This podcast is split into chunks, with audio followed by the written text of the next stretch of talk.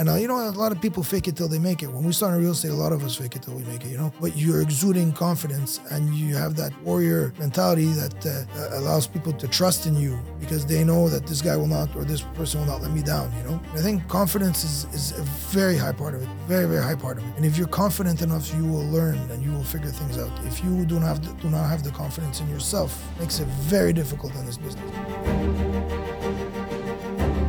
At the end of the day, it's about happiness. At the end of the day, you want to live a happy life. If chasing after dollar signs is not making you happy, then you're not living a good life, whether you achieve it or not. You got to be happy. You have to be good in your own skin. And that is the most difficult thing to achieve in life personality has three levels, right? You, you have what you are at your core, what you project to others, and what others see of you. Now, if you look at the three graphs and they're the same shape, that means you're very consistent and in a very good place. Sometimes we have what we see called a, a deviation ratio, which means what, what you are in your core doesn't reflect what you show to others and doesn't reflect uh, what others see in you then you have some type of conflict that you're dealing with in your life. And you could identify that very easily in doing like little personality assessments. Domaine du courtage est en constante évolution. Dans une ère technologique où le changement est presque assuré et inévitable, il faut plus que jamais rester à jour et s'adapter aux tendances innovatrices de notre domaine. Vous voulez apprendre des meilleurs courtiers hypothécaires et immobiliers du Québec? Vous voulez devenir un leader dans le courtage? Voici le podcast qu'il vous faut. Les courtiers du Québec avec Seroujan Kenishalingam. All right, welcome everybody. I'm I'm really happy to be here with Roger Vassallo here. Real estate broker agréé, courtier immobilier agréé. How do you say it in English? It's a certified real certified estate real estate broker. Um, we're gonna do this in bilingual, so please be be attentive because it's gonna be a great po- podcast. I'm really happy to have you, uh, Roger. I've been seeing you uh, for the since I started real estate. Uh, I've been watching your stuff, and uh, I told myself one day I'm gonna invite you, and you you're the one who your team who's the one who contacted me first. So it's crazy how you know everything comes comes back to come back to, together. Um, T'es courtier immobilier depuis 18 ans. Mm-hmm. You know, it's been a, a, lot of time now. Very long time. Uh, very long time. Uh, tu as commencé uh, dans les années 2005. Tu as une équipe de 7 personnes. Uh, spécialiste, ton équipe de se spécialise dans le résidentiel autant dans le euh, propriété investissement. Donc, tu fais beaucoup de choses, Roger. Tu es aussi euh, cofondateur de Keller Williams euh, au Québec, n'est-ce pas? Oui. Euh, donc, tu as amené Keller Williams au Québec. Donc, j'ai vraiment hâte d'apprendre. Tantôt, on parlait de, des investissements, comment euh, tu aides les, les, clients à, à, faire des home runs, comme tu dis. Euh, alors, ça, c'est des choses que, qui m'intéressent parce que ça, c'est mon type d'investissement que j'aime j'aime faire. Je n'ai pas 5, 10, 15 ans à attendre après que cette propriété prenne l'appréciation. I want to make my money right now. Mm-hmm. Uh, so you have that same mindset. So let's go. We're gonna, we're gonna share uh, investment tricks, um, brokers like how they can build their business also. Uh, those tricks. We're gonna learn. You're gonna talk about it pretty much everything. Merci d'être là aujourd'hui avec nous. Well, thank you. Thank you for giving me the time of day. I like this. I enjoy what you guys are doing, and uh, I haven't been on a podcast in a while, but uh, let's try and uh, get our feet wet again. Man, I wish I had the same voice as you. You know, I wish I'll be like a badass. It's a blessing and a curse, man. It's a blessing and a you curse. were saying you were saying it's a blessing and a curse. What, what why why is it a curse though? Well, because uh, when you go into a loud place and you want to order some food, uh, not everybody hears you. That's it, right? That's the only curse. That's the only curse, but I'll yeah. live with it. Yeah. Um, do you have any any special stories with your voice, like people? Um, yeah, I, I, have a special story every week when somebody says, "Hey, Roger, can you go get me a drink at the bar?" and the waiter can't hear what I'm saying. That's my special That's crazy. Story. You were yeah. saying uh, you sound like uh, the Godfather, right? My yeah. friends used to make fun of me all the time and say, "Yeah, you sound like the Godfather. We're gonna call you the Raj Father." That's crazy, man. crazy. I'm jealous, by the way. I'm yeah. very jealous. so, Roger, tell me about yourself. Like, why did you start real estate and um, uh, what's your what's you doing right now uh, today's market? Man, you know, in 2005 it was a different world. Um, I was actually I came back from a, a, career like I graduated university. I was working in a, in a bank at the National Bank. I was the directeur des service financier at the National Bank, and I had studied politics and uh, I was like doing a lot of volunteer work with like a member of National Assembly and um, a federal uh, minister. And um, when the federal minister got reelected, he offered me a job and I started working as an adjoint politique ministériel at 23 years old for a federal minister, uh, who was uh, ministre responsable de l'Agence de développement économique du Canada. And um, I was there for a year. It wasn't really for me. Um, and um, at that time, I, you know, they were, I was due for a raise and uh, they gave me a raise, but I was looking at the amount of money that you were working in the public sector. And I was like, thank you, but no thank you. I'm going to try my uh, luck somewhere else and they were a little bit surprised because they thought that that was the direction that I would be going into because I had, to, you know, I was a charismatic guy, I was a young guy, I had a lot, you know, I was one of the youngest uh, political uh, assistants in uh, in Canada at the time for a minister, so they thought maybe I would stick into politics, and I didn't end up doing it. And next thing you know, I end up three months unemployed, asking myself what I'm going to do with my life. And my cousin David uh, Kassir, who's the CEO of Mana Capital Management in the U.S flew in from the U.S. to spend the weekend with me and discuss what I could be doing with my with my life. And real estate came up because uh, you know historically I've never been the type of person that liked to be told what to do. I always did my own thing. I had a very entrepreneurial spirit, and uh, you know, a few months later I get a part time job on the side, and, which was a big deal because you're a university graduate. You figure you're going to come out of school, you're going to get jobs and this that, and I just didn't see myself working in an office. I got my real estate license in 2005 and then 2008, I got chartered uh, to be able to open my own agency. In 2011 12, I started meeting with the ownership group of KW Urbain, which was the first KW office in Quebec. And next thing you know, in 2013, we're opening the first Keller Williams in uh, Quebec. So, I mean, it was like a gradual thing. You uh, were the first, first. So, my partners and I were the group that brought Keller Williams to, to Quebec, the first agency, which was Keller Williams Urbain. And then we opened uh, KW Momentum, which is now a division of KW Urbain, which was the office in Brossard. And uh, one of our associates, uh, Rock Thomas, ended up opening KW Prestige, and then you know K- KW and Gatineau ended up uh, being open, and so on and so forth. So that's how sort of uh, the whole thing. And Melanie Dubois, which was also our partner at Urbain, managed to open uh, the KW office in Villeray, of which I'm also invested. So it's that's sort of where the story, in a nutshell, happened. Uh, obviously, my cousin David Kassir, who's been a big inspiration in my life, was really, uh, even though he was in finance, was very well invested in real estate. So he always kept that mindset of mine that you know you you know you have an opportunity as an agent when you become an agent, not just to be an agent, but to be an investor, and that you have first dibs on a lot of investment opportunities. We're going to talk about that, obviously, um, the yeah. fact that you're also investing in real estate. Mm-hmm. Uh, I think that's one of the major advantage of of being a real estate broker. Yeah. And that's one of the reasons why I got into mortgages because I knew um, I made my, my, first money at 18. I bought my first property at 18. And three years later, I sold it. I made it like 50 grand. I'm like, holy shit, 50 grand at, at 21, that's a lot of money. Yeah. So I'm like, okay, how can I learn faster real estate? Is by working in real estate.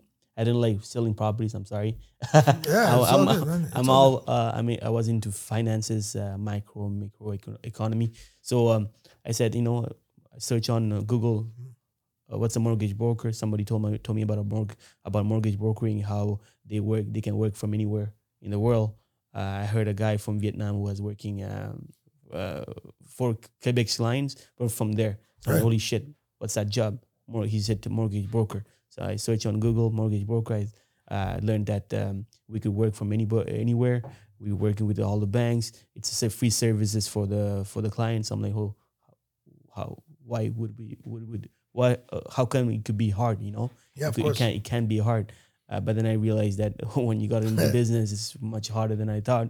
A, you know what it is? I always say about real estate, it's not that, you know, the, we're, we're not rocket scientists. We're not trying to develop the next biggest uh, you know spaceship.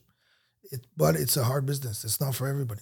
It's, a very hard. You know business. what it is is uh, you, you could be very good at real estate, but I think it's one of those few businesses where hard work trumps talent. You know, and if you got that dedication and that mindset that you want to put in the work, you should be getting the results. I, I do believe I do believe that what you what you just said, hard hard work beat talent, especially in this market, right? Basically, I, got, I know a lot of guys that are very strong in sales. They got the gift of the gab, but they just can't figure out real estate because it's that type of a business. What do you What do you think so? I think because at the end of the day, you. Um, so if I look at my sales at the end of the year, right? Um, 75% of my business, 75 to 80% of my business is, re- is either repeat business or my sphere of influence. And 25% of my business is uh, like you know generated from uh, you know lead generation activities, uh, which are either you know voice, face to face, web, social media, and direct mail. And why is it on my day to day that we're focusing so much on our team on doing that, which is like you know direct mail and uh, voice and face to face and calling people and doing all the, you know social media ads and all that. The reason why is because as your 25% increases, so does your 75%. So whatever output that you're doing allows people who already know you to solidify that your claim on your niche. And in so doing, you will get people calling you. So if you're invisible to uh, the rest of the world, then that 75% pool that you're getting every year, well, that 75% represents less sales. I feel like there's um, what you mentioned earlier, like uh, there's good sales guys that can figure out real estate. Yeah. I feel like one of the reasons is because you have to have different talents in real estate. 100%. You have to be genuine. You have to be a hard worker. You have you have to have a charisma. Um, you can be like a, a narcissistic, uh, all by yourself, all for your yourself. You can't be that kind of person. No, and you know what? I you know as you know as my, like if you ask around, I get along with with everybody, but at the same time, you know, I just I don't like the real estate agent mentality. I never considered myself to be a real estate agent. I've always considered myself to be a real estate professional, and there's a difference. There's a difference. Let's talk about differences, right? Um, so you told me earlier Yeah, yeah. the differences. Can you talk about that, please? Yeah, there. In my opinion, there's three types of uh, agents on the market. Successful agents, that is, okay, or agents or brokers or whatever you want to call them. There are the brokers that are very good at representing buyers and sellers, and they they can take a buyer, work with a buyer, close a buyer. They're very good with the seller. They take a listing, they sell a listing, whatever they need to do to become a successful agent. And uh, you know, and they are very good at the transactional side of real estate, and you'll always hire them for transactional real estate. Then you have the agents that are able to develop it into a business, which you know Gary Keller calls the seven levels. You could read up on it in the most millionaire real estate agent book. But basically, these people treat it like a CEO of a business, and they have their buyers agents, their listing agents, their uh, showing specialists, their listing coordinators, their uh, admins, and so on and so forth. And they build it like a seven-level business where, hopefully, by the time you get to the seventh level, you're not so much involved in the transactional, and you have your entire team uh, managing uh, the whole thing from A to Z when you get to that seventh level, you really own a business that's you know uh, worth owning. Um, and then there's the people that are real estate, what I call real estate professionals. Now, real estate professionals are not a CEO of a business necessarily, and they're not a, an agent that's uh, you know just focused on transactional. But these are people that are actually investing in real estate, doing flips, doing uh, optimization projects, doing land dev, uh, doing whatever they need to do to make money in real estate and are able to advise their clients accordingly. And people come see them. They're not trying to hire the agent that has uh, 165 listings. Uh, they're trying to hire somebody who's actually can speak their language when they're a very high level investor, or if if you're not dealing with that, can show them how to make money in real estate, right? If they're a little bit more green, or if they are specialized in a specific niche of real estate, how to make money in another niche or how to uh, move on to other types of real estate. And when you become a real estate professional, you quickly realize that the competition is not other real estate brokers. Your competition is other types of investments. So a lot of my clients is, why would I put money in real estate when I'm making this much return on the stock market? You know, as we all know right now, the stock market, uh, you know, shit the bed. Pardon my French, but at the end of the day, it's it's what it is. Is you why is this investment opportunity better than the other investment opportunity? And a lot of times, what you'll notice is guys who are in real estate and make money off real estate, swear off real estate, uh, they're not always well vested in the financial side. But there's a lot of guys in the financial side who want to jump into real estate and just don't know how to go about it. Now, if these people come in and they just hire a transactional real estate agent, they're missing the whole picture because you sort of have to identify what kind of investor they are, which is something we talked about earlier. Because investment, when you're getting into investments, you're talking about different philosophies on how to invest. And we talked about hitting home runs. Not everybody wants to hit a home run, you know. Um, you were talking about the the the, the book first. Uh, I don't want to forget about it. So Yeah. the the million dollar. The Millionaire Real Estate Agent by Gary Keller. Yeah.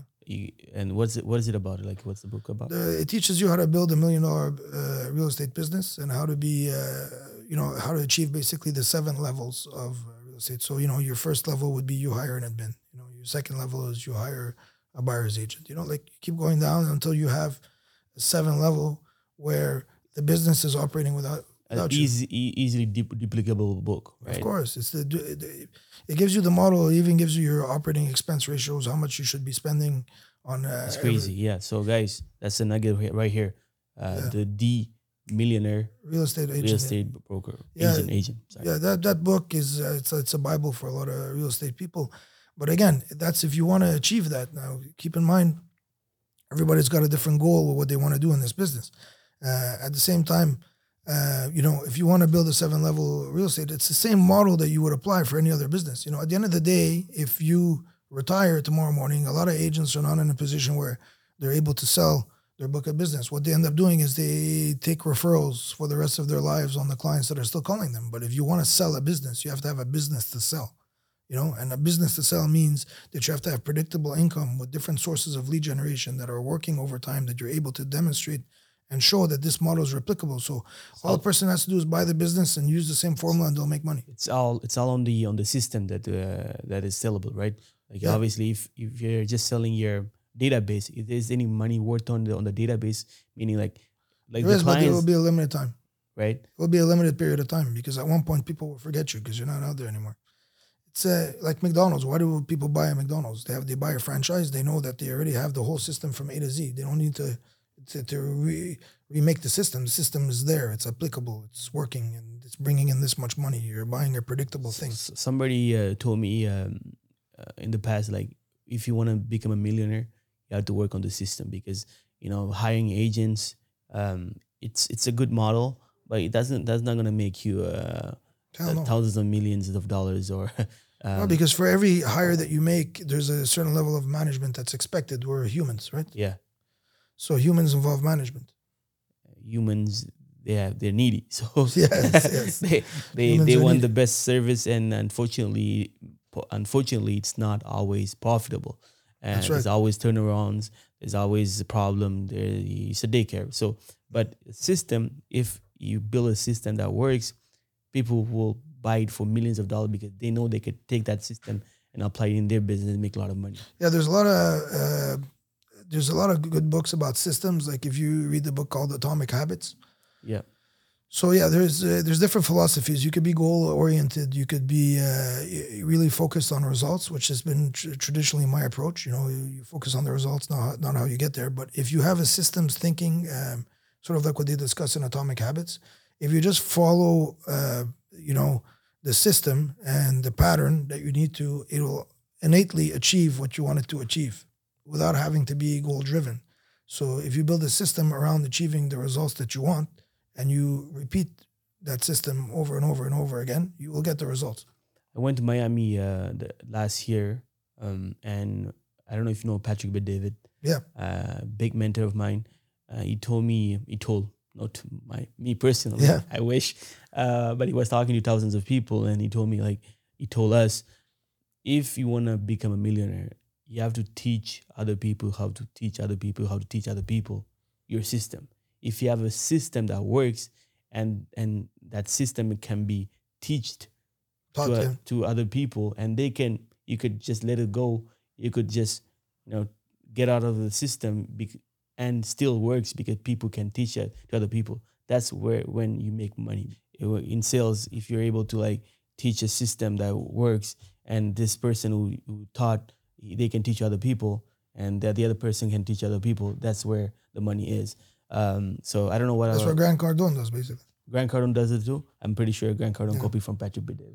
Uh, well, it doesn't matter. It's a model that exists, right? Yeah. You know, uh, success leaves clues, as they say. That's an old adage, right? If you It want, is. if you want to, if you want to learn tricks, you just you just copy what the successful people are doing. yeah, the greatest thieves are the are, are those who copy well, right? Of course. Um, and I feel like uh, that's that's one of that's one of the reason I do this podcast because I like to have other people knowledge and I can so I can apply it in my business. I'm pretty sure here today we're gonna learn stuff that you could apply in your business. So please, guys, be careful. Um, be careful when I say be attentive, take notes, and you know apply it in your business because a lot of people listen to podcasts but they don't apply shit. Yeah, Uh, exactly. It- it- You could have uh, reasons or you could have results, but you can't have both. Right. Uh, you were saying um, you were saying about um, how your your your game is to also invest in real estate. Yeah. I like to say in, in French, tu peux pas vendre une balayeuse si tu n'as jamais acheté. Yeah. right? Euh, Il y a beaucoup de courtiers immobiliers qui vont euh, vendre de l'immobilier, vendre le rêve d'être investisseur immobilier, euh, mais ils n'ont jamais investi dans l'immobilier, ils savent aucunement comment ça fonctionne. Côté investissement, côté achat, garder la propriété, optimiser la propriété, faire des flips. But you're, you're, you're that, that, that kind of person who, who does that dirty work also Yeah. for yourself. And you know that there's a lot of money there. And and there's more money sometimes more than real, like in, in, in selling a There's property. there's definitely a lot of money, and which is not to say that there's not a lot of money in transactional real estate. There is, but there's a lot of money in investments, and uh, and the schedule is probably better, right? I mean, if you're working transactional real estate, you're working around other people's clocks uh, until you achieve like a certain level where you're able to nine to five it, uh, which I mean, uh, a lot of people can. What I, what I mean is like let's say on a home run you can make two hundred thousand dollars, a hundred thousand dollars, but Not more. I mean, like uh, Yeah. more. more, right? you, you do more. but uh, but my, but the point is is you yes on the investment side there's definitely a lot of opportunity and a lot of agents that don't tap into it um, i feel like when you get trained so much on the transactional side uh, that you you don't look at the deal the same way whereas if you're an investor you're always trying to find the avenue and like like we said earlier there's different kinds of investors there's cap guys who are looking for cap you know there's roi guys there's guys that want to be in and out as quickly as possible. There's cash flow guys. There's guys who just want to park their money in real estate and sit on it for as long as uh, as they can. I, I'm saying guys, but guys and girls. It's just for some for whatever reason, 90% of my client base or 99% of my client base is men. I, haven't I've seldom met women who are in um, in investment properties. And I think that that's a big opportunity for women to get into that type of the market because we don't see a lot of them. They, I don't know why they don't have the same level of interest in terms of uh, investing and flipping, but uh, for women out there, it's a good niche for them to be in. I think there's Yeah, those that I know, they're they're, the highest Yeah. people I know, like uh, in in terms of how much money they make. yeah, Uh, big big uh, big people who achieve a lot. Yeah, exactly. And and I, there's not a lot of them, and uh, I think it's an untapped market for women. But anyway, just to say, there's different types of investors, and when you're a different type of investor, you see the deal differently. And what is a deal to that type of investor might not be a deal for another type of investor, and which is why we're able to speak the lingo of the person we want to sell to. So obviously, if you have a person that's looking to buy a cap rate, well, and we have a person that's looking to optimize uh, a property and be in and out as quickly as possible. We'll sell a distressed asset to an optimizer, help them walk through the process of optimizing it, or do it ourselves, and then uh, sell it uh, sell it at a decent cap to the guy who's looking for a cap for a cap purchase. Now the optimizer got what he wanted. He was in and out very quickly. He got his money out. And then uh, the cap guy got what he wanted. He wanted something that was already done up for him, that he didn't have to break uh, his head, uh, no headaches, uh, park his money, and, and just sit on the cap. And there's no right or wrong way. Your philosophy really determines that. Like earlier, you said, you know, that you don't want to have your money parked 5, 10, 15 years and hope uh, for it to grow. I mean, I don't, I, I don't like that either. I like to be in and out in six months. And again, in and out doesn't necessarily mean you're selling. It means you could probably refinance. You could f- find avenues. You have to have exits, but you have to establish your exits before you enter, right? Yeah, one of my one of my reasons why I don't like to wait five ten years is because I'm into um, I I see a lot of successful people around me, and they make so much money. I'm like they make money in a day, uh, like that uh, that takes uh, maybe a week, or a month sometimes to make that, that kind of money. And so I'm like, why the hell I'm gonna wait five years to to make money where when I can make it right away, right? Um, I, I, sort of feel the same way, but again, I don't knock other people's philosophies because everybody has a role in this market, and real estate's big enough for everybody, right?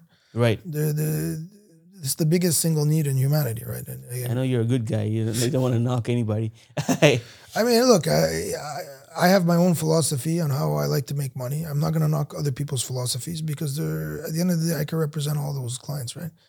And uh, at the end, I can understand a doctor that doesn't have time. I have friends that are doctors. I have friends that are doctors, and I know that they're preoccupied with a million other things. That they're not going to go in there and buy a property, rehab it, uh, and go through the whole process of buyouts and optimization because they don't have time. It's perfect, but they But still want to invest in real estate. but would, would you say that it's fair to say that the home runs are the better investments. If you want to make money short term, they are, but you need to have a high risk tolerance. I don't think everybody in this world has a high risk tolerance, right? So if you look at the different personality types, you know, uh, uh, you know the disc model. You have the D, the I, the S, and the C. The D is the driver, the I is the influencer, the S is the stabilizer, and the C is like the cautious, right? So um, on the spectrum, um, you have what we call extroverts, and you have uh, like people oriented people, and you have uh, task oriented people. So you have introvert, extrovert, task oriented, people oriented. So I'm a high D. So I'm a driver. The driver makes me, I'm a task oriented extrovert. My way of seeing the world is really based on how fast I can move into in and out of things. And that's just the way I see things. If you're dealing with, for example, a C, which is the opposite of my personality, they would be a task oriented introvert and they are really focused on the process. They're perfectionists. They don't like anything to fall through the cracks. Where I could live with things falling through the cracks as long as the end goal is achieved, they're really focused on the process and they don't like to make mistakes. And then you have the stabilizers who uh, are very people oriented and want to keep the peace all the time, and they can achieve a lot through people. Or the influencers, which are extroverts and work very well with people, and they do very well in sales, which is the high high. Now, every personality type has an influence on how you see or perceive or deal through real estate, whether it's in your business or on how you approach your investments. And a lot of these people have a higher risk. Some people have a higher risk tolerance than others. High Ds have a super high risk tolerance, whereas Cs don't necessarily have it because they're a lot more cautious. And they want to make sure that they can guarantee 100% before they get into anything. If you understand who you are, it's easy to understand why your investment uh, strategy is is based out of it. It comes out of your personality type, right? Can you tell me more about the uh, the different uh, type of investment that your clients are interested? Well, I mean, you have land development guys. Uh, you have guys who flip land development, which means they uh, they'll they'll find uh, you know they'll, they'll set up a parcel so that it's ready to sell to a builder. So the builder is not necessarily looking at the deal the same way as the guy who's trying to sell it to the builder. And you have guys who are looking to optimize buildings. You were saying that before, like what? How do they see it, and how does the the, the one who's buying it see it? Well, if you have a builder, the the builder wants something that he's ready to build tomorrow morning, and that he buys it. This is how much it costs him per door. This is how much it, uh, uh, the soft costs are going to be. This is how much he could sell them if he's selling them into condos, or this is how much he can rent them for, and that's his takeout based on uh, refinancing CMHC or not. And that's the way that the builder is looking at it, right? And whereas the guy who's selling it to him is saying, if I buy these assembly of lots or I buy this big lot and I subdivide it or whatever it is your strategy is, um, I know that a builder is looking to buy this in this area, this much per square foot, uh, or this much per door. And as long as I achieve that, I can make this much money without even actually having to build it. Different way of looking at it. And then it's the same thing for, like we talked about, people who buy uh, cap rates on buildings. They want to know a headache free building with a good cap rate. And then the guy who's selling to that guy is a guy who's saying, you know what, I'll do all the dirty work. I'll buy a building that's a distressed assets. I'll I'll buy out the tenants. Uh, I'll optimize the units, and then I'll uh, I'll sell it to uh, to a guy who's looking for a good cap. I'll give him the good cap. So the way that guy is looking at it is not the same way the other guy cap, but but they're, they're all looking at cap at the end of the day, but they're looking at it differently because when you're buying that distressed asset, the cap is probably not where you want it to be. Since it's a real estate podcast, let's. Uh, my question for you is, what is the best type of deal that a broker can find in those in those niches? Like, is it uh, the distressed properties? Are they easy to find? Is it the investment land develop all that stuff? Like which one is the best? Again, it, it really depends on your philosophy. I, I know people who swear by land. I know people who swear by uh, you know uh, land development and that kind of stuff. But I, you know, and I know tons of people who because right now land dev is hard. You know, and I think uh, I was reading in the last uh, two months uh, there's been zero land sales in the island of Montreal, and uh, that's the first time it's ever happened. And the reason why that's happened is because the cost of labor is high, the cost of materials are high, the cost of borrowing is high, the cost of land is high. So it's not the perfect recipe to make a successful uh, you know, to, to be to have a successful project. And having said that, you know, we are in a bit of a housing crisis, and uh, you know, what's the best way to uh, to quell the housing crisis is to provide inventory for the market. And if these builders are not building, well, we're not addressing the housing crisis because we're not supplying the market with that inventory. Uh, which is great if you're a landlord right now. By the way, if you're if you're an owner of a building like uh, myself and a lot of my clients, uh, there, you've noticed that the, the, the rents are going up innately without having to do a lot less renovations in terms of your assets. You don't have to uh, put in so much money in your in your apartments or your units to be able to achieve that.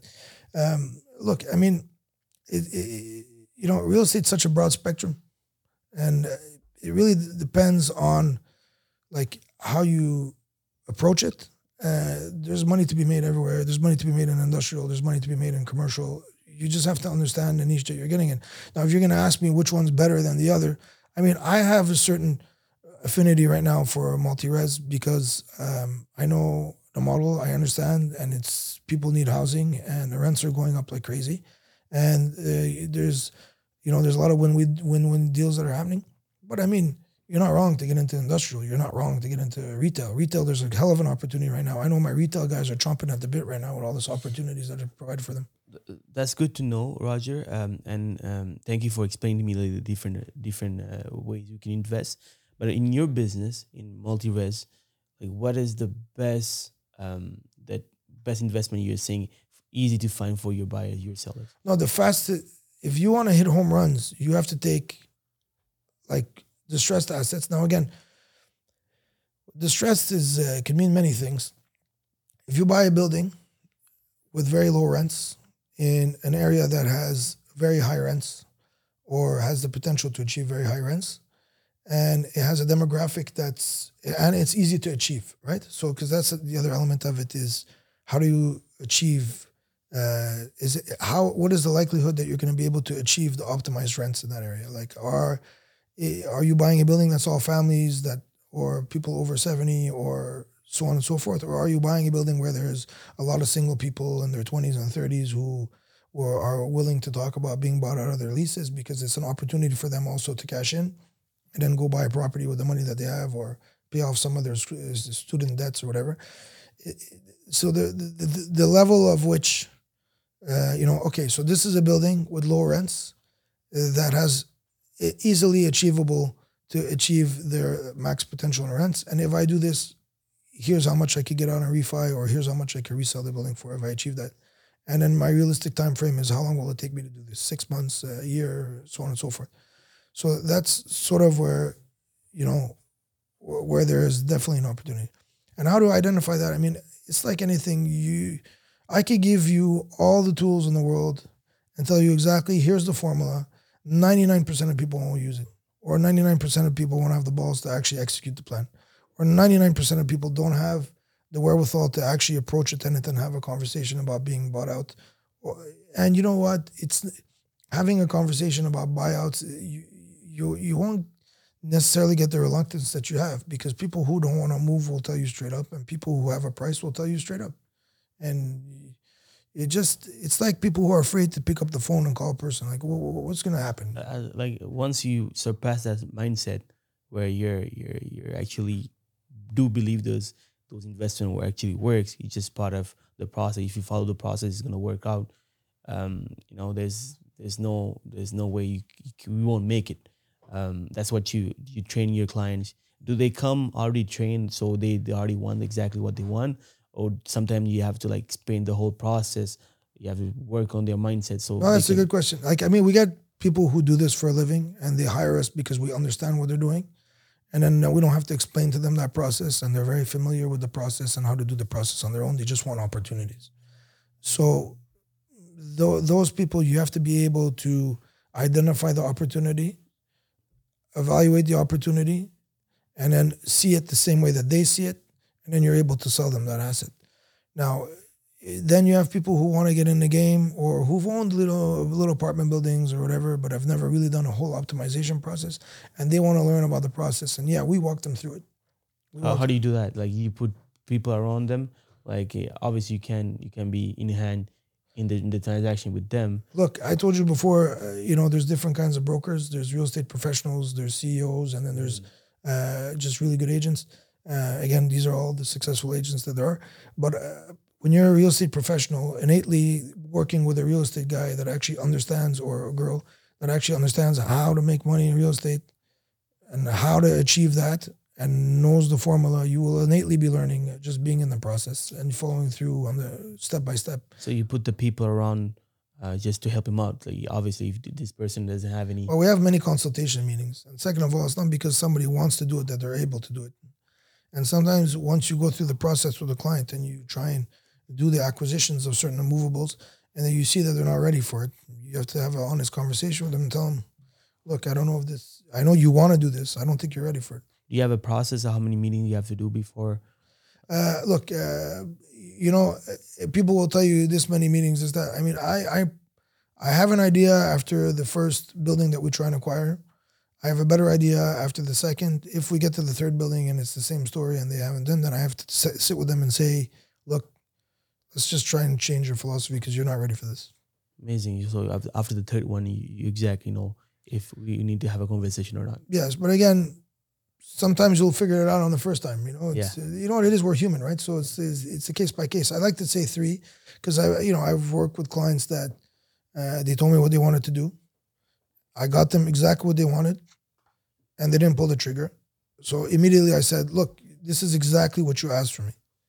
This so, is exactly what we agreed on. So are you sure you want to do this?" So what are the type of criteria that they're looking for? Okay, like, um, let me put you an example. So me as a um as a client, I'll be one of the hardest clients hmm. if if if if uh, if that's what I want to do. So I'm like, okay, I want two hundred thousand dollars of profit mm. on a transaction. Is it something that it's uh, common for a client to ask? Okay, I want that two hundred thousand dollars home run. I want to do like is it is it something? Yeah, like we can never guarantee anything, but uh, if you stick to the formula, there's a way to achieve it. Again, we're not in a prom. We, we don't promise anything because again, part of it uh, you know, there's on, on, paper and then there's in practice. But of course, if you're trying to hit a home run, you might hit a home run, but sometimes you won't hit a home run. You'll hit a double or a triple, which is still good.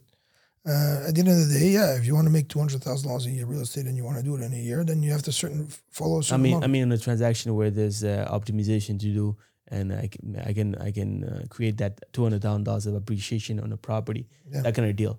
Um, that's that's not that hard to achieve.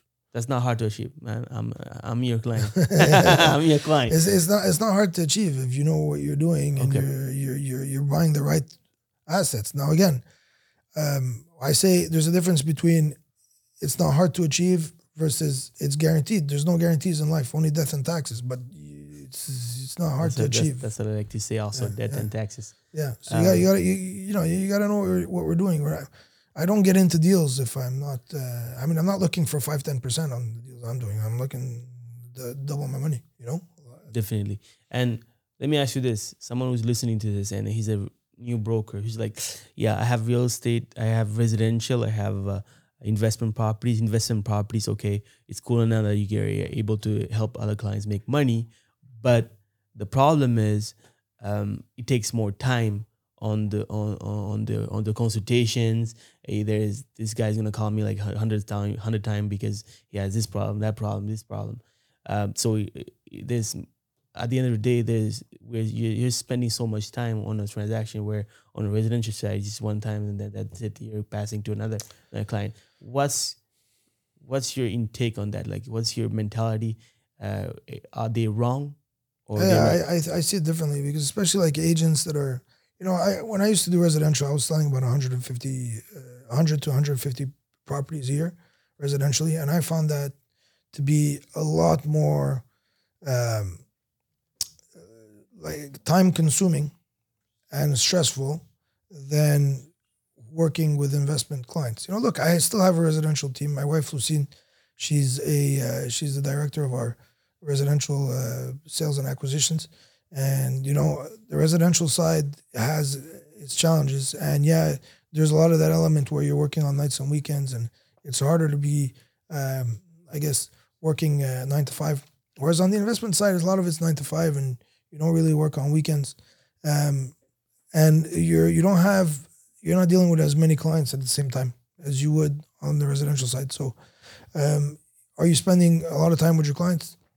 maybe I don't think you're spending as much as on the residential side though, because residential is very emotional. You know, like oh, I picture my daughter in this room. Oh, I picture my, you know, I could picture doing barbecues there. Oh, all this stuff. You know, oh, I I like the white, but I prefer a little off white. Like this is residential. Like uh, commercial, okay, what's the deal? How much money am I making? How, how long does it take?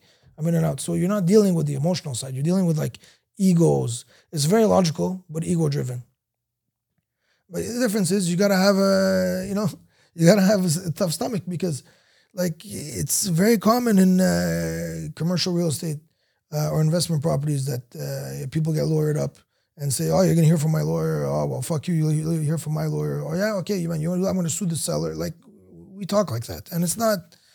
Not personal. It's not personal, and we're used to it. But I know a lot of residential real estate agents when they start hearing lawyers or they start hearing about, oh, "I'm gonna take you there," they start cringing and uh, they start backing up. But this is just part of our game, man. This is like you have to have a tough stomach. It's not for everybody. What's the most most thing? What, what's the some something that you really like about multi-res?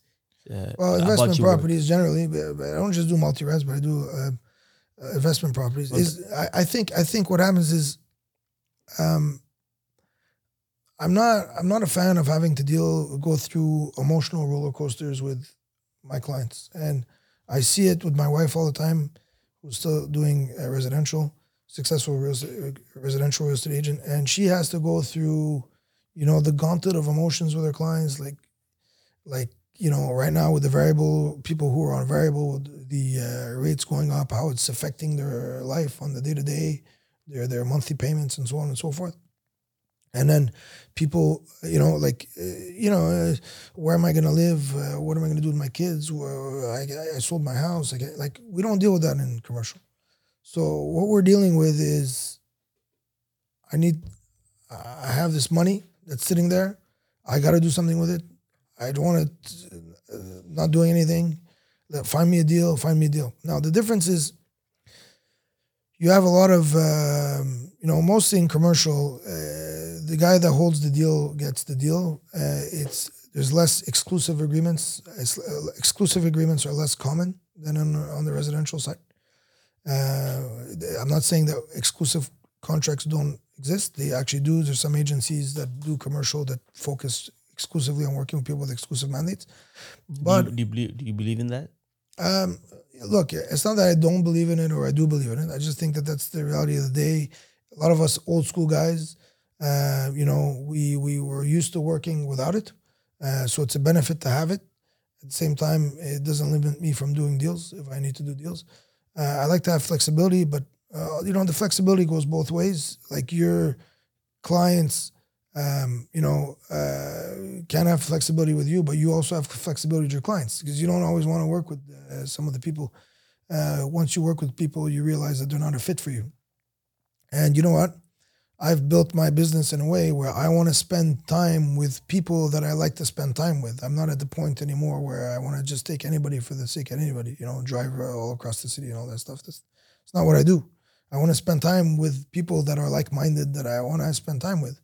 And then the clients that come see me that are not a fit for me, I'll have a fit for them on my team, you know, because like I said, there's different personality types, right? So, but you, you I, take a look at it like I don't have to work with the client either. You know, and a lot of agents don't have that mentality. And uh, I'll work with who I want to work with. That's it. That's all. You can have a very successful business working with who you want to work with. You can have a better life too. Choose the people you want to work with. You know. You were saying um, earlier. I want I want you to uh, share with the the audience. There's always a why, right? There's always a why why we do things, and it's been like the it's been the past 18 years that you're you're, you're not stopping. You're going full force. And I asked you, what what's the reason why you're still going at it? after 18, 18 years and you still have that passion you're doing this you're coming early in the morning and you're doing a podcast with me you're sharing with the with the brokers that's very uh, nice of you but why are you doing this roger like you don't well, have to do it anymore. I'm pretty sure you could retire right now. Yeah yeah yeah. So i mean i um you know my nickname is uh, legacy facilitator and uh, i love that name yeah thanks. I build legacy.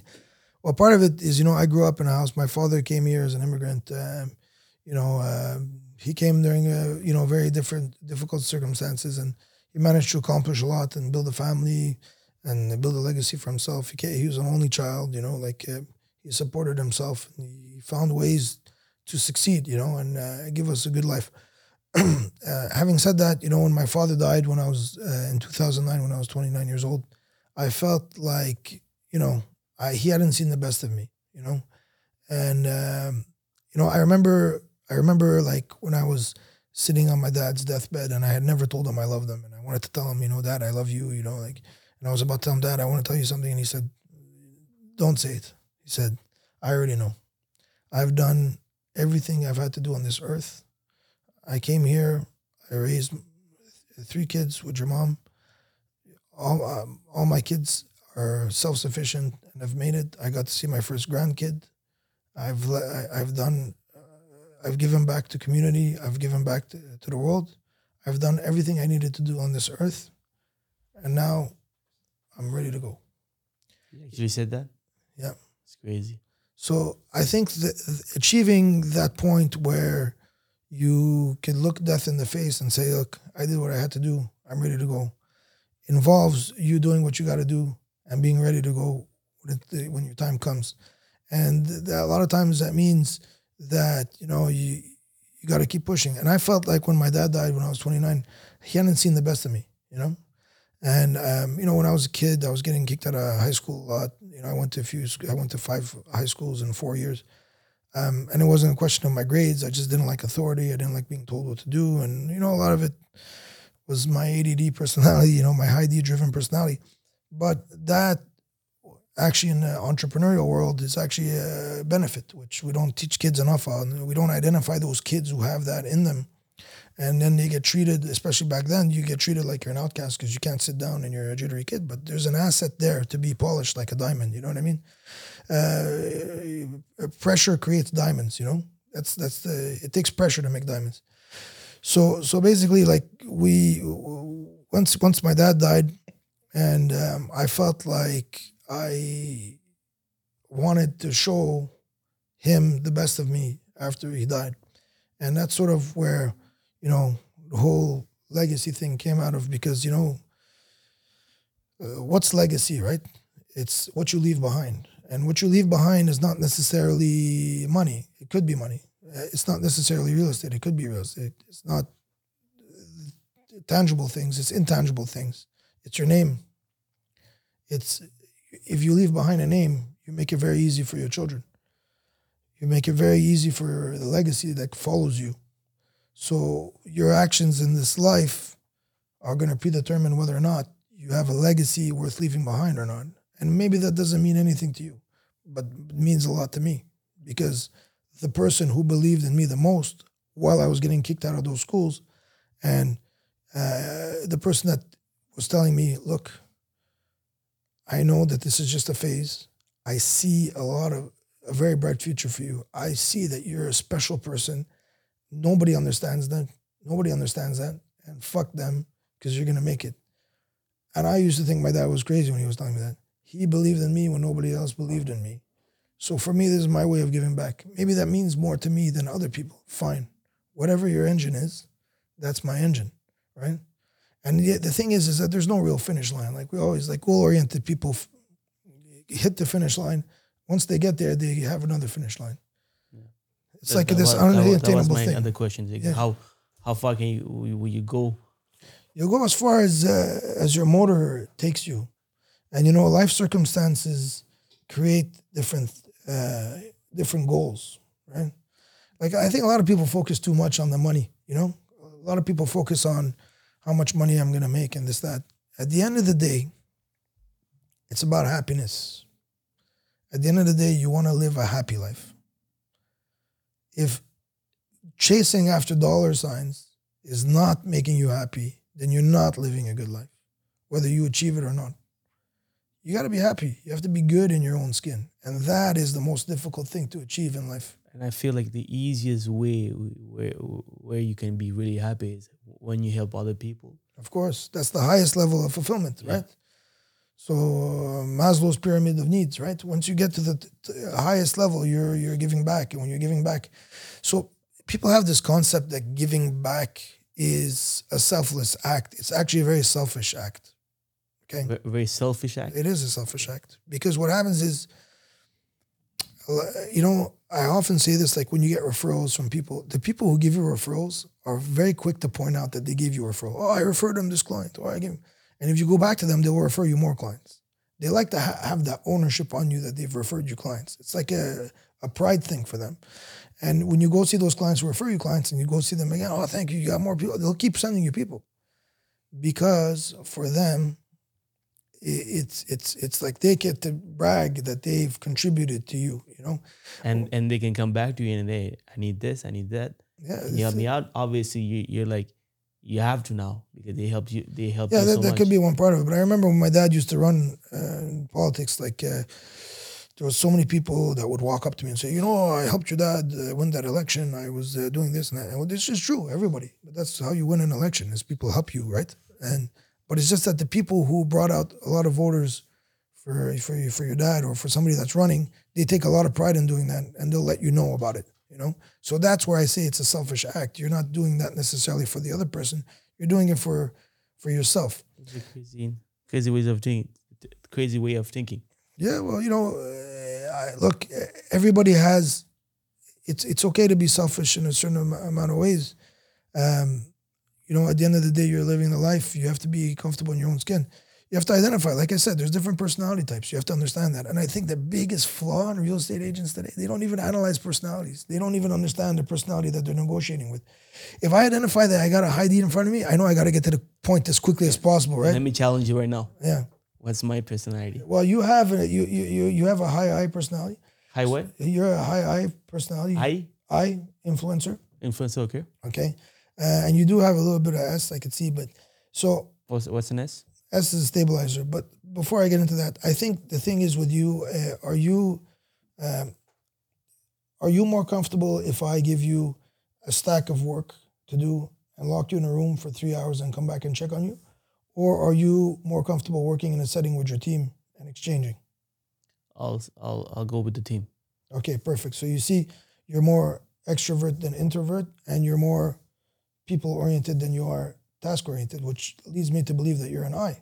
Now, um, are you capable of locking yourself in a room and doing the work if you have to? I'm capable. Yeah. Okay. Does it drive you crazy after a couple hours?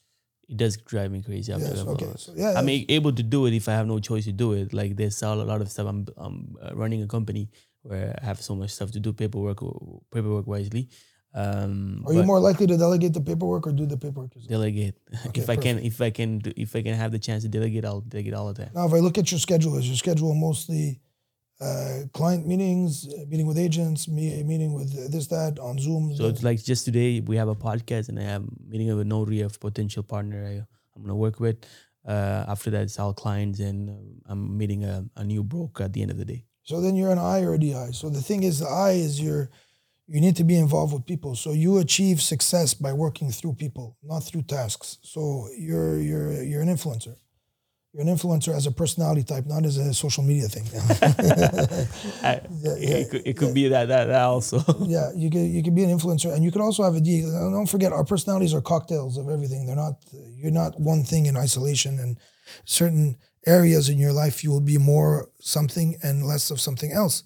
Uh, whereas, you know, um, you know, you, you your personality has three levels, right? You you have what you are at your core, what you project to others, and what others see of you. Now, if you look at the three graphs and they're the same shape, that means you're very consistent and in a very good place. Sometimes we have what we see called a, uh, a deviation ratio, which means what what you are in your core doesn't reflect what you show to others, and doesn't reflect uh, what others see in you. Then you have some type of conflict that you're dealing with in your life, and you could identify that very easily in doing like little personality assessments. I feel you got uh, right on point uh, with uh, my personality. Uh, I, I'm still discovering like what I am. You Like, are a people-oriented extrovert, if you say so. which is an I. And a people-oriented extrovert, I cannot. I, I, so I can't take you and make you an accountant. I cannot make you work nine to five. You will not succeed. Now, again, any personality could work any job, but what is the likelihood that they will be happy and they will succeed at the job? So when we hire people on our team, we're identifying what kind of personality types they are and putting them in a position where they're going to succeed by giving them a job that matches their personality. And in, in, in real estate, as a real estate broker, that's also something you have to identify on clients and 100%. and and uh, to be a good broker and I, I can see why one of the reasons you're succeeding is you're, you're able to like be a chameleon uh, yeah, you can adjust to the personality of the person that's in front of you, Yeah. right? So if you see that you have a high I, high I needs a lot of conversation. There has to be some conversational. Where we, where you have to set the limits with a high I is because a high I could talk to you for I is what you are by the way, influencer, and I could talk to you for hours. At one point, you have to set up before you meet a high I client to say, look, I only got an hour today. I have another appointment, so I'm going to try and rush, rush through it. If I happen to cut you off every so often, it's because I really got to get through this process to go to my other meeting. Is that okay? Yes. Validation. I asked you, is that okay? You said yes. So you will not. It will not be a shock to you when I tell you, oh, hold on, we're going off on a tangent. Let's stick to the question because we don't have a lot of time.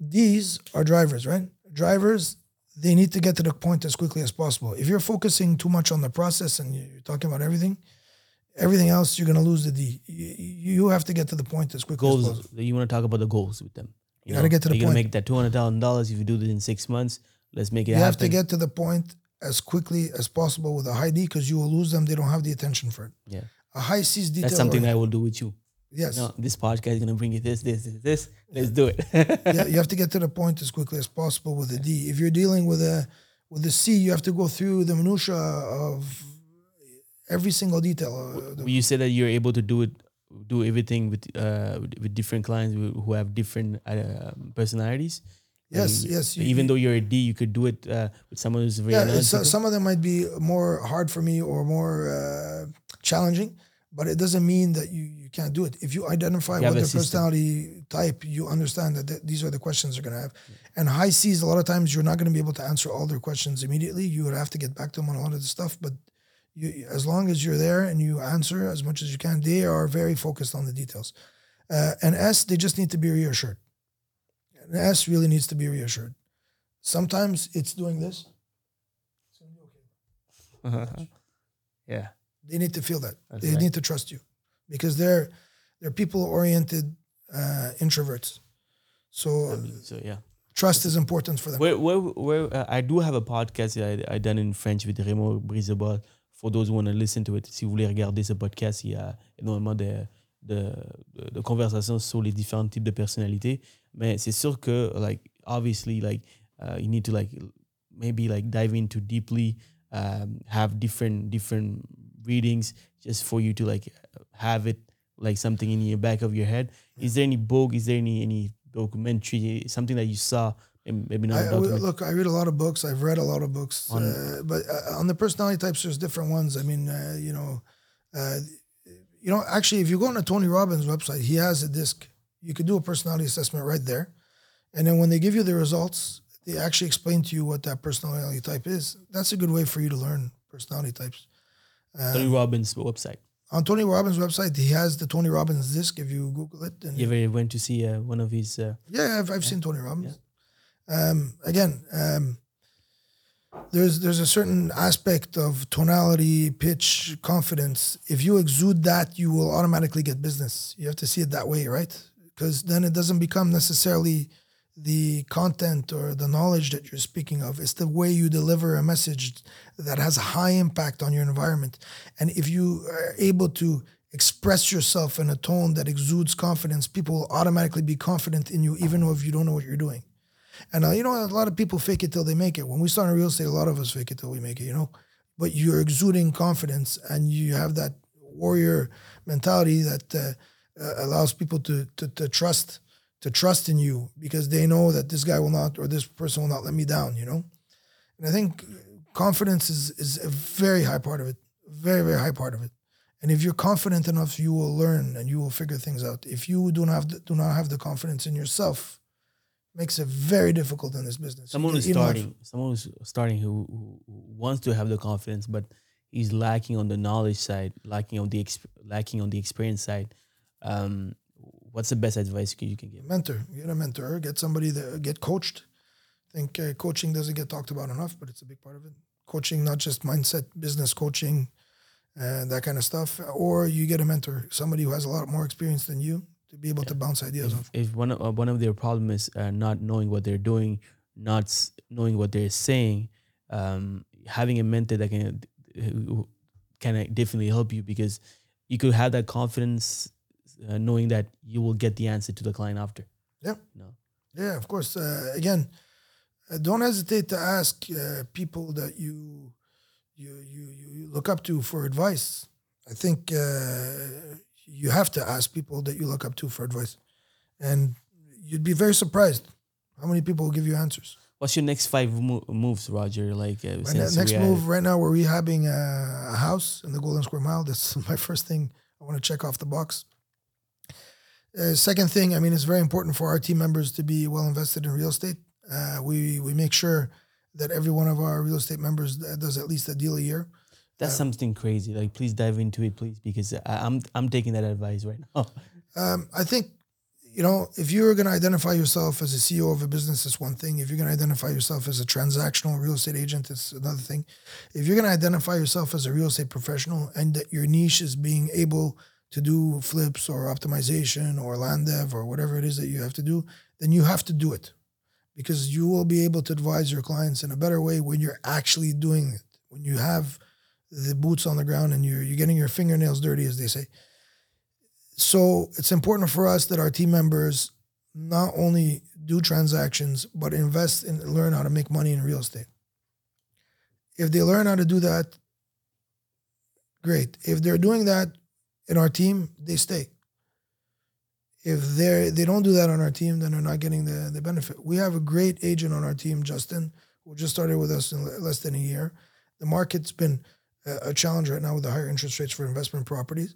But at the same time, this guy's been grinding it out. And, you know, I want to make sure that Justin is able to to make a real estate deal this year. It's crazy, man. Uh, if you want to build a culture, and that's a great advice you're giving you here, especially for those who are listening to this and their team leaders, their business owners, uh, uh, and you guys are running a real estate company.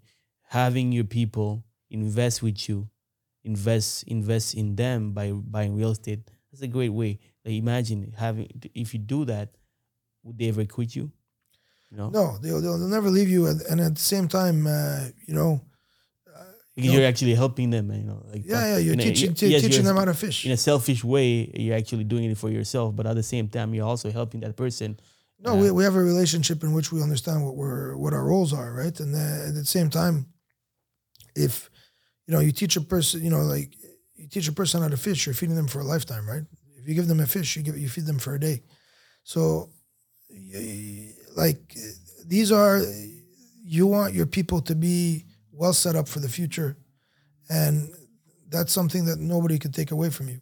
It, you don't get to do the social media posts where you say, "Oh, I sold hundred properties this year. Oh, I just listed, just sold." But you know what you get?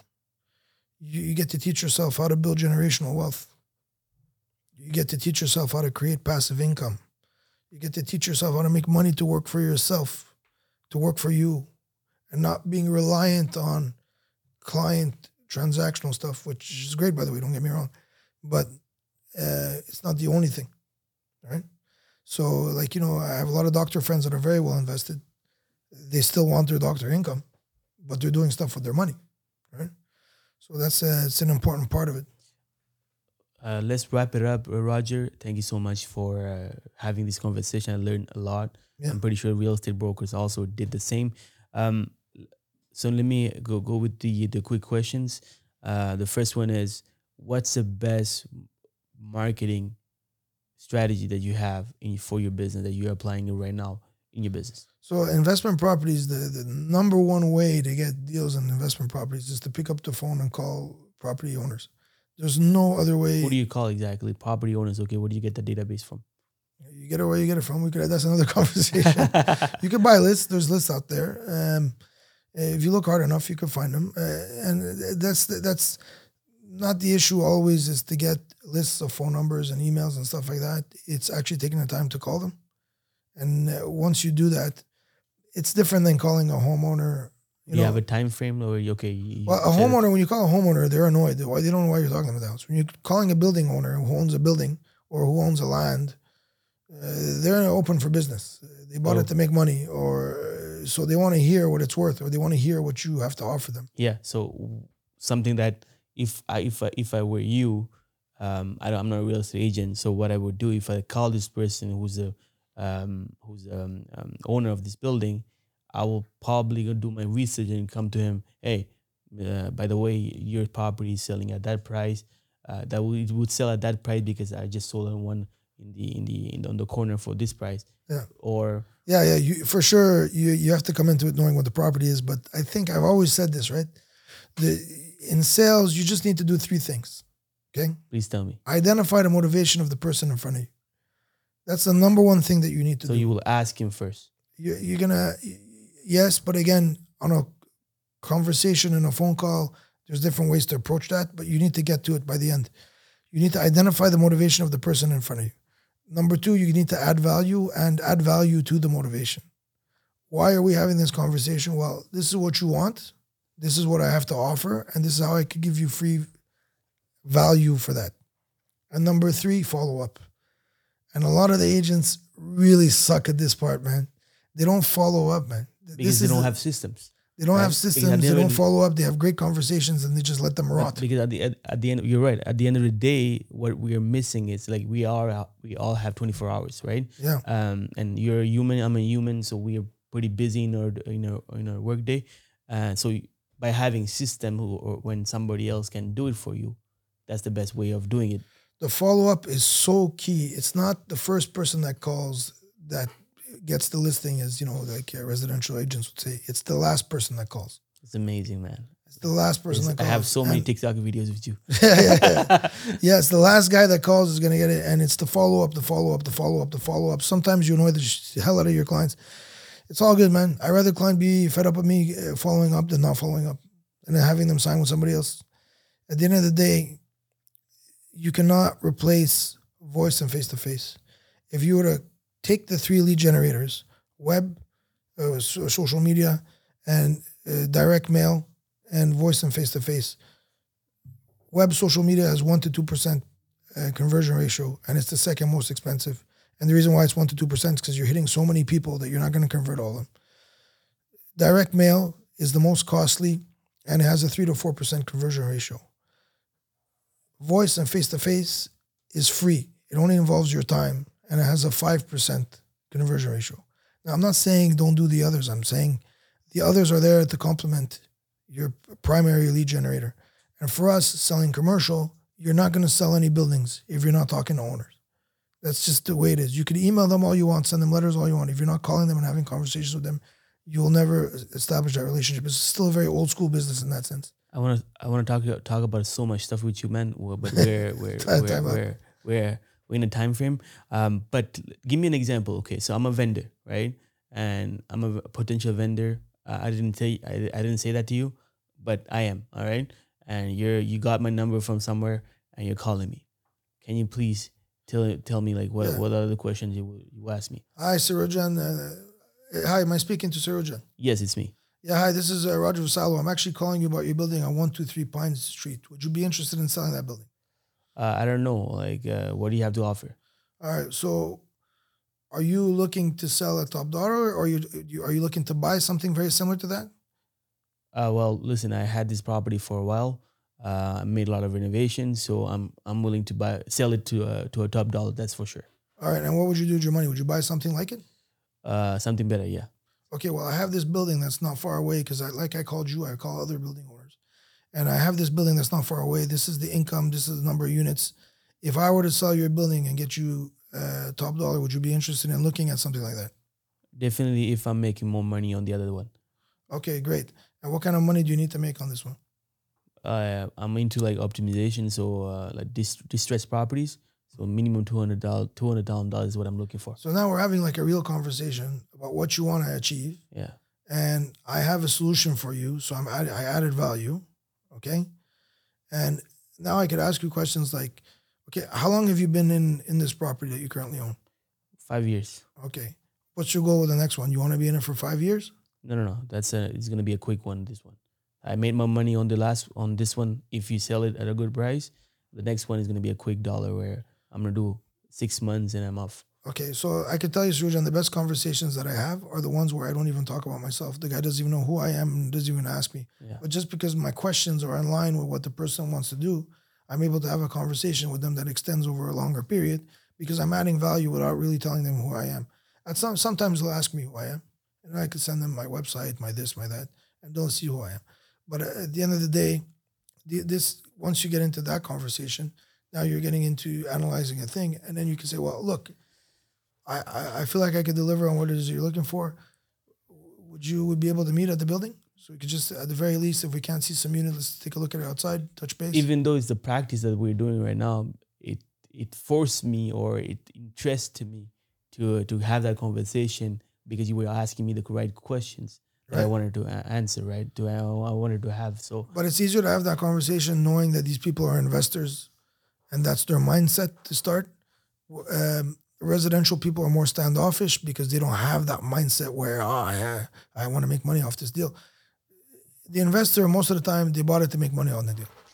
if you guys are watching this and you guys are residential brokers and you're now deciding to after this podcast going to going to um, uh, investment properties please send all your business to me for your mortgage needs all right i'm the one who motivated you guys to change change field Yeah. thank you so much roger one last question um, if there's a quote that represent you and means a lot to you what would it, what would it be If you want, uh, if you want something to get done, ask a busy person because the other kind, they have no time.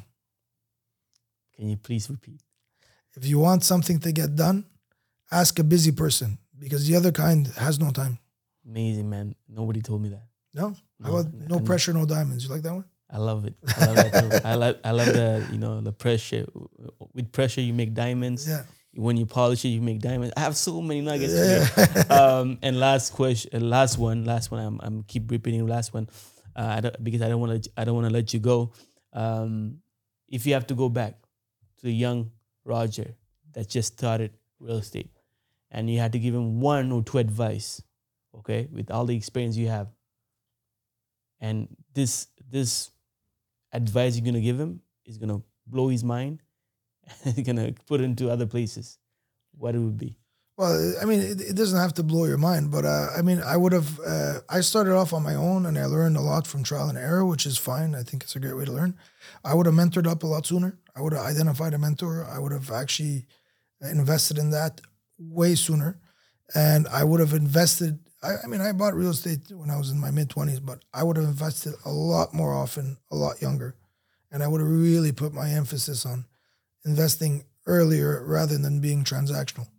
And uh, you know, I mean, I don't regret a thing, but I mean, I think if I knew that sooner, I would have built wealth a lot younger, and would have been doing different things. Maybe right now, I don't know. It's it's also because you're having those who invest younger or those who invest earlier is because they're having a conversation like this. You know, uh, having if if you're a real real estate broker or mortgage broker who listen to this and you know that the next step is to buy a property. Now we are having those conversations that will motivate you. So Yeah, man, success leaves clues, right? So Yeah. if you're you're really surrounding yourself, uh, I mean, you you are the average salary of the five people that you hang out with most. Now, I know salary. We shouldn't talk about salary all the time because it's not about money all the time, but it just goes to show you the mindset that goes around with your entourage. yeah, people say mindset, but the salary is a good way of thinking also. you Yeah, you are the average salary of the five people that you hang out with the most. So if around me people don't make minimum 500k, I shouldn't be with them.